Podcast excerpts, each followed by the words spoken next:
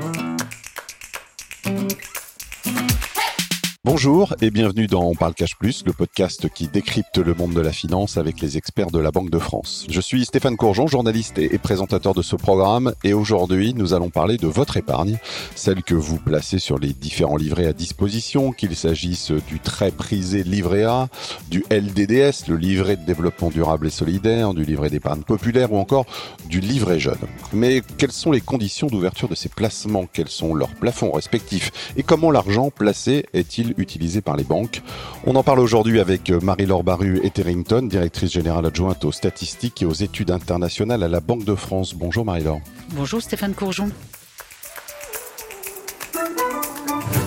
Merci d'être avec nous euh, aujourd'hui. On va commencer peut-être par le plus populaire euh, des livrets, le livret A. Euh, combien de titulaires d'ailleurs à ce jour et pour quel montant moyen? Alors oui, le livret A n'est pas surnommé le placement préféré des Français pour rien. Il a été créé en 1818 et à ce jour, il y a presque 55 millions de livrets A ouverts par des personnes physiques. Et puis il y en a un petit peu moins d'un million par des associations ou des fondations. Ça veut dire que 8 Français sur 10 ont placé de l'argent sur un livret A. Son plafond est de 22 950 euros et le montant moyen, c'est à peu près 5 800 euros. Et on peut dégager un portrait euh, type des détenteurs du livret A ben, quand on sait qu'il y a 55 millions de Français qui en ont, je vais vous répondre que le profil type du détenteur, c'est un peu tout le monde. Euh, ce qu'on peut noter quand même, c'est que les moins jeunes de plus de 65 ans ont à peu près 20% des livrets, ce qui correspond à leur poids dans la population française, mais que ces 20% totalisent un peu plus du tiers des encours et puis ce qui est logique aussi, c'est que ce sont euh, les plus jeunes, les mineurs, les étudiants qui sont les plus nombreux à ouvrir des nouveaux livrets chaque année. Et si vous voulez tout savoir, en 2021, c'est dans le département de la Lozère que l'encours moyen ah. du livret A était le plus élevé. D'accord, il n'y a pas d'explication particulière. Il n'y a pas d'explication. euh, quelle somme euh, l'encours du livret A euh, représente-t-il? Ça doit être considérable, c'est en milliards évidemment. C'est en milliards. À fin novembre 2022, l'encours total des placements sur le livret A, c'était plus de 370 milliards d'euros. D'accord. C'est plutôt un chiffre qui a tendance à augmenter. On a dit que pendant le Covid, effectivement, il y a eu beaucoup d'épargne euh, sur les livrets, notamment le livret A. Alors effectivement, il y a eu un surplus d'épargne généré pendant le Covid qui s'est pas forcément tout de suite euh, positionné sur le livret A parce que à cette époque son taux était quand même très bas, mais on, le, on les voit revenir et on voit l'encours augmenter fortement au cours du dernier trimestre de l'année dernière et il y a tout lieu de penser que ça va continuer cette année. Oui, l'inflation n'y est sans doute pas étrangère, c'est-à-dire que les gens mettent un peu de côté en prévision de, temps peut-être aussi euh, difficile ou en tout cas quand la, situation économique est plus compliquée. Oui, c'est vrai. Et puis c'est vrai aussi que le taux du livret A, il est passé euh, à 3% au 1er février. Donc c'est un niveau qui n'avait mmh. jamais été atteint depuis 2009. Mmh. Donc euh, c'est forcément attractif. Euh, et comme sa formule de calcul tient compte de l'inflation et du niveau de taux, on a tout lieu de penser que son encours va continuer à croître. Euh, qui décide justement de l'augmentation euh, du taux du livret A Parce que vous le rappeliez, il a été augmenté il y a, peu de temps. Alors la méthode de calcul, c'est une formule qui a été établie par un arrêté du ministre de l'économie et des finances. Et le rôle de la Banque de France, c'est de calculer le résultat de cette formule, de le transmettre au ministre deux fois par an, donc en janvier et en juillet, pour une application au 1er euh, février ou au 1er août. Et si le gouverneur de la Banque de France estime qu'il y a des circonstances exceptionnelles qui peuvent justifier une dérogation à l'application du taux calculé, il peut proposer au ministre un taux différent. Alors qu'est-ce qui rentre dans cette formule de calcul? Eh bien, deux éléments. D'un côté, la moyenne des six derniers mois des taux interbancaires, donc c'est-à-dire le coût de refinancement des banques, et ça c'est très lié au taux directeur de la BCE. Et puis, le deuxième élément, c'est euh, ce qui vise à protéger l'épargnant contre le risque d'érosion de son épargne. Donc, c'est l'indice des prix à la consommation hors tabac, autrement dit l'inflation. Et le taux du livret A, eh bien, c'est l'équilibre entre les deux. Euh, alors, il faut aussi noter que quand les taux sont très bas ou que l'inflation est, très basse également, ce qui était le cas euh, ces dernières années, la formule avait été retenue avec un, pour prévoir un taux plancher à 0,50%. Et donc, euh, c'est ce taux plancher qui s'était appliqué de février 2020 à février 2022. Donc, on avait conservé une rémunération très faible, mais positive sur euh, ce placement. Vous vous rappeliez effectivement que le, taux du livret A, il était quand même très en rapport avec le niveau de l'inflation. Il reste quand même en deçà du niveau actuel de l'inflation aujourd'hui avec ces 3%. Oui, tout à fait. Malgré tout. Tout à fait. Comme je l'ai dit, la rémunération, elle dépend certes de l'inflation pour moitié, euh, mais elle dépend aussi du niveau des taux d'intérêt. Or, les taux d'intérêt ne sont pas remontés euh, au même niveau. La moyenne sur les, six derniers mois était d'un demi pour cent. Donc, euh, le résultat exact de la formule, ça aurait été 3,3%. Alors, pourquoi il a été fixé à 3% C'est parce que ce taux, il a des conséquences ensuite sur l'utilisation des fonds collectés par le livret A. Comme on prévoit que l'inflation connaisse un pic euh, au premier trimestre de l'année 2023 mm, avant de redescendre, en fait, il faudra faire les comptes en fin d'année pour comparer la rémunération du livret A, qui peut éventuellement changer en août, au taux d'inflation qu'on aura connu sur toute l'année 2023. Euh, quelles sont les conditions aujourd'hui euh, à remplir pour ouvrir un, livret A? Est-ce qu'on peut disposer d'ailleurs de plusieurs livrets A? Alors les conditions pour le livret A, eh ben, c'est qu'il n'y a pas de conditions puisque toute personne, quel que soit son âge, sa nationalité ou sa résidence, peut en ouvrir un. En revanche, on ne peut en détenir qu'un seul, mais comme il n'y a pas d'âge minimal, ça veut dire qu'un couple avec deux enfants peut disposer de quatre livrets A pour euh, déposer son épargne. Donc un bébé tout juste né peut disposer d'un livret A. Et tout à fait. Euh, le livret de développement durable et solidaire, le LDDS, qui était avant le LDD d'ailleurs, euh, ça semble être un jumeau finalement du, livret A, puisqu'ils bénéficient tous les deux de la même rémunération et, de la même fiscalité. Où est-ce qu'il y a, est-ce qu'il y a vraiment une différence d'ailleurs? Alors effectivement, ce, ce, livret de développement durable et solidaire ressemble beaucoup au livret A. Il a le même taux de rémunération, les intérêts sont défiscalisés, comme vous le disiez. Par contre, il faut être majeur et avoir un domicile fiscal en France pour ouvrir un LDDS. Son plafond est plus bas, il est à 12 000 euros. Et la différence importante, c'est que les fonds récoltés sont fléchés sur des financements d'investissement verts. D'accord, on y reviendra justement quand on évoquera euh, l'utilisation des, fonds de ces livrets. L'encours est forcément, euh, de fait, hein, j'imagine, plus faible que celui du, du livret A? C'est vrai, mais ça totalise quand même 130 milliards. Ah oui, quand même. D'accord. Bon, c'est presque trois fois moins, mais ça reste quand même une somme euh, intéressante. Et on verra qu'elle est nécessaire effectivement compte tenu des investissements qui sont qui sont réalisés. On parle du livret d'épargne euh, populaire. Alors ça, c'est le livret le mieux rémunéré aujourd'hui. Et pourtant, c'est quand même le moins connu de la majorité des Français. À qui s'adresse-t-il et combien de Français en sont euh, titulaires? Vous avez tout à fait raison, c'est le mieux rémunéré. son taux, il est calculé uniquement sur la moyenne de l'inflation des six derniers mois avec un taux quand même minimum égal au taux du livret A plus un demi pour cent. Ça, c'est quand l'inflation est très faible, ça peut jouer. Mais compte tenu de la hausse de l'inflation récente, ça a conduit sa rémunération à passer à 6,1% depuis le 1er février. Donc, euh, c'est effectivement un taux euh, record, mais euh, qui peut ouvrir tout le monde? Ou c'est réservé à une certaine population? Aujourd'hui, on pense qu'il y a 18 millions de personnes euh, éligibles il y a une très forte augmentation du nombre d'ouvertures en 2022. Mais euh, aujourd'hui, il y a à peu près 8 millions de détenteurs seulement. Avec un tel taux de rémunération, je pense qu'on va voir ce chiffre grimper. Alors pourquoi on parle de personnes éligibles? C'est que euh, ce livret, il a été créé avec pour but d'aider les personnes disposant de revenus plus modestes à placer leurs économies. Donc son ouverture et sa détention ensuite sont soumises à des conditions de ressources.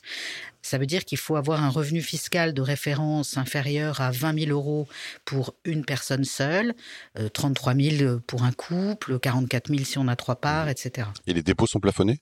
Voilà, le plafond est de 7 700 euros. Et, l'encours moyen aujourd'hui sur le, ces livrets d'épargne populaire, à combien s'élève-t-il? Alors, on voit que le plafond, il est bien plus bas que celui du livret A, hein, 7 700 contre plus de 22 000 euros, mais l'encours moyen, il est presque le même, à 5600 euros. Ça reflète bien l'attrait euh, de sa rémunération. En tout cas, il y a clairement une volonté, je crois, euh, de la part des banques et de la Banque de France de, de, de communiquer aussi sur l'existence de ce livret, qui, comme vous le disiez, est quand même assez peu utilisé compte tenu du nombre de, de personnes éligibles. Absolument, absolument. Euh, la Banque de France l'a rappelé dans son rapport annuel sur l'épargne populaire et la direction du Trésor va mener également une campagne à destination des ménages éligibles, des personnes à revenus modestes, leur rappelant qu'ils peuvent ouvrir un livret d'épargne populaire. un mot sur le livret jeune. à quelle tranche d'âge est-il réservé? Avec quel plafond? Alors pour ouvrir un livret jeune, il faut avoir entre 12 et 25 ans. Son taux, il est au moins égal à celui du livret A, mais les banques peuvent proposer une rémunération supérieure. Et le plafond est de 1000, 1600 euros. Tout à fait. Tout à fait, elles sont libres, mais c'est minimum le livret A. Euh, est-ce que l'argent qu'on dépose finalement sur l'ensemble de, ces livrets sans distinction, euh, il est garanti? Eh oui, tous ces fonds euh, déposés sur ces produits d'épargne réglementés sont garantis et ils sont garantis directement par l'État. Donc en cas de défaillance de votre banque, euh, cette garantie, elle s'ajouterait aux 100 000 euros du fonds de garantie des dépôts et résolutions, qui lui va garantir les autres dépôts que vous pourriez avoir dans cette banque. Euh, et qu'est-ce qui se passe si finalement il n'y a pas d'activité sur les comptes, si on n'effectue aucun versement, aucun retrait sur un, sur un livret quel qu'il soit?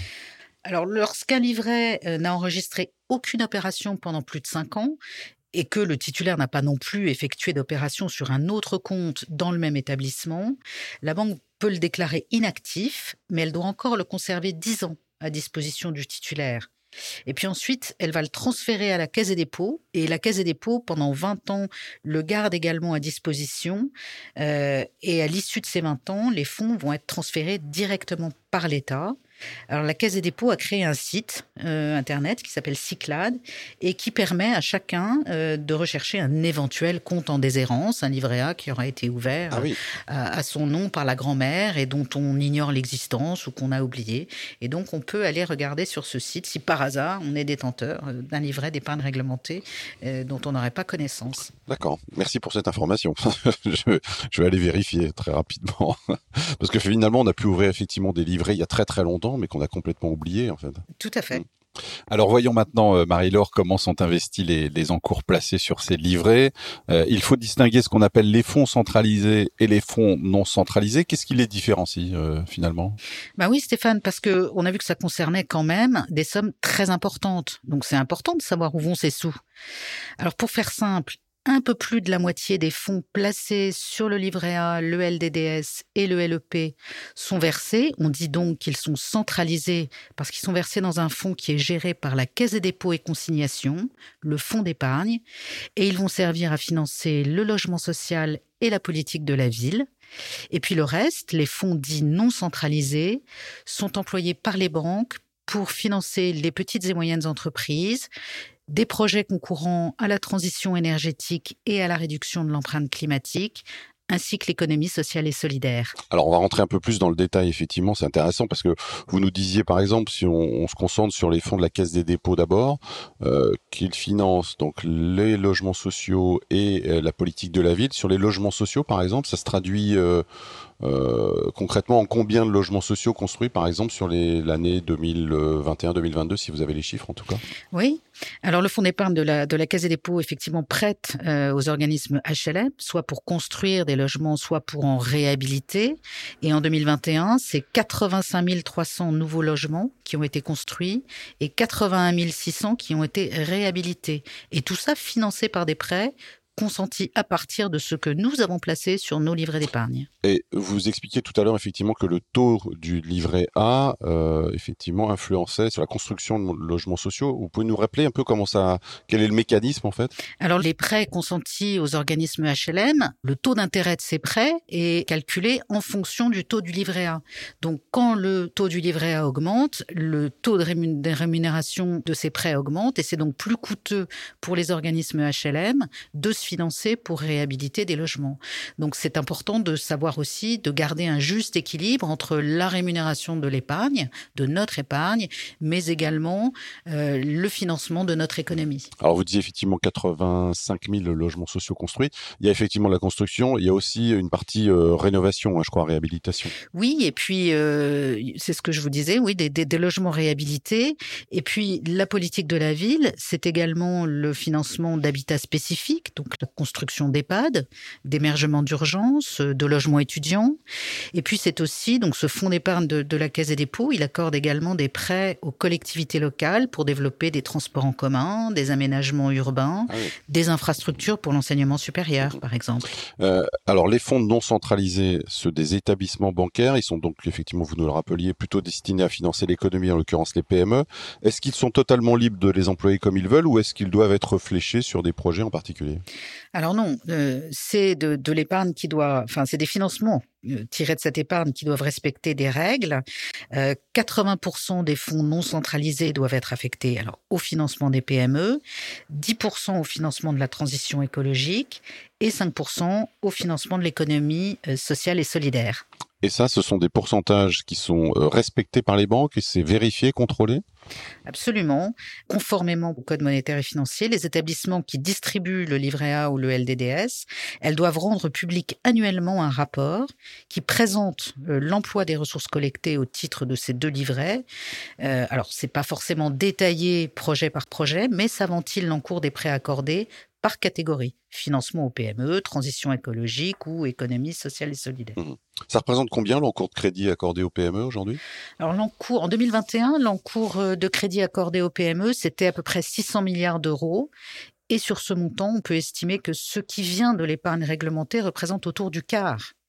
Donc en fait, c'est tout ce système de l'épargne réglementée, comme ça renforce la base de dépôt stable des banques, et eh ben ça permet aux PME françaises un très bon accès au crédit et qui est plutôt plus facile et moins cher d'ailleurs si on le compare euh, aux autres pays européens.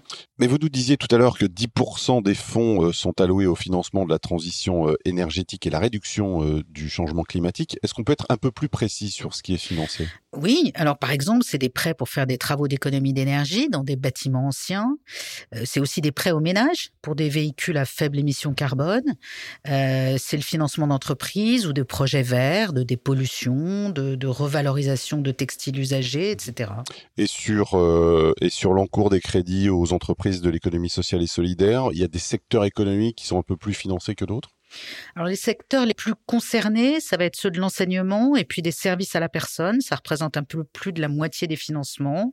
Euh, mais là aussi, euh, il y en a d'autres. Euh, il y a la gestion des déchets, il y a le compostage.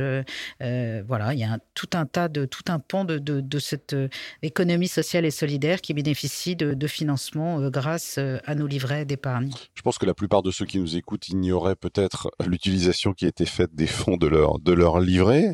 D'ailleurs un peu dommage, non Vous pensez pas? Parce que on nous dit souvent finalement que euh, les, on nous a dit beaucoup pendant le Covid, par exemple, que l'argent qui était euh, sur les livrets, c'était dommage finalement parce que euh, vaudrait mieux l'investir, la consommer pour la mettre dans l'économie. Mais finalement, les fonds qui sont sur les livrets vont aussi participer au fonctionnement de l'économie française. Alors, ils vont complètement participer au financement de l'économie française. En fait, pendant le Covid, il y, a, eu surtout un surplus d'épargne qui est resté sur les dépôts à vue. Et là, c'est vrai. Alors, alors, ça ne sert pas non plus à rien, hein. ça fait partie euh, des ressources bancaires, mais c'est une ressource qui est par définition moins stable euh, que ce qui est placé euh, en général sur les livrets. Donc il faut bien distinguer effectivement ce qui est sur les dépôts à vue et ce qui est sur les livrets. Vous nous le disiez tout à l'heure, les banques publient des rapports détaillés sur leurs investissements. C'est extrêmement précis, ou vous disiez c'est plutôt finalement assez global. Hein? Oui. On ne dit pas j'ai investi dans telle ou telle entreprise, c'est plutôt dans au niveau des secteurs. Absolument. Mais euh, après, si, si ça intéresse euh, vos auditeurs d'aller un petit peu, un peu plus loin dans, dans cela, euh, le rapport annuel sur l'épargne réglementée que publie la, Banque de France chaque année au mois de juillet donne un certain nombre d'exemples et, et, on peut aller plus loin pour, pour savoir ce qui est fait de cette épargne. Alors on parle beaucoup des retraites et de leur financement, livré, c'est aussi finalement un moyen de mettre de, de côté en vue de la fin de sa carrière professionnelle? Bah bien sûr, rien ne vous empêche d'utiliser le livret A pour mettre de l'argent de côté en prévision de votre retraite. Enfin, il existe des produits d'épargne plus spécifiquement destinés à cela. Ils sont pas plafonnés, ils procurent un avantage fiscal intéressant puisque les sommes placées sur un, PER, hein, le plan épargne retraite, sont déduites du revenu imposable au moment de leur versement. Maintenant, l'épargne que vous placez sur un livret A, un LDDS ou un LEP, elle a l'avantage d'être toujours disponible, d'être très sûre, puisque vous avez un taux de rémunération garanti et qui va évoluer de six mois en six mois pour tenir compte partiellement ou totalement de l'inflation. Et puis maintenant, ben vous savez aussi que cette épargne, elle est à 100% utile à notre économie et à notre société. Merci beaucoup Marie-Laure Barru Etterington. Merci Stéphane. Je rappelle que vous êtes directrice générale adjointe aux statistiques et aux études internationales à la Banque de France. Merci à vous de nous avoir suivis et à très bientôt pour une nouvelle édition et retrouvez tous les épisodes dont parle Cash Plus sur le site de la Banque de France et sur toutes les plateformes d'écoute.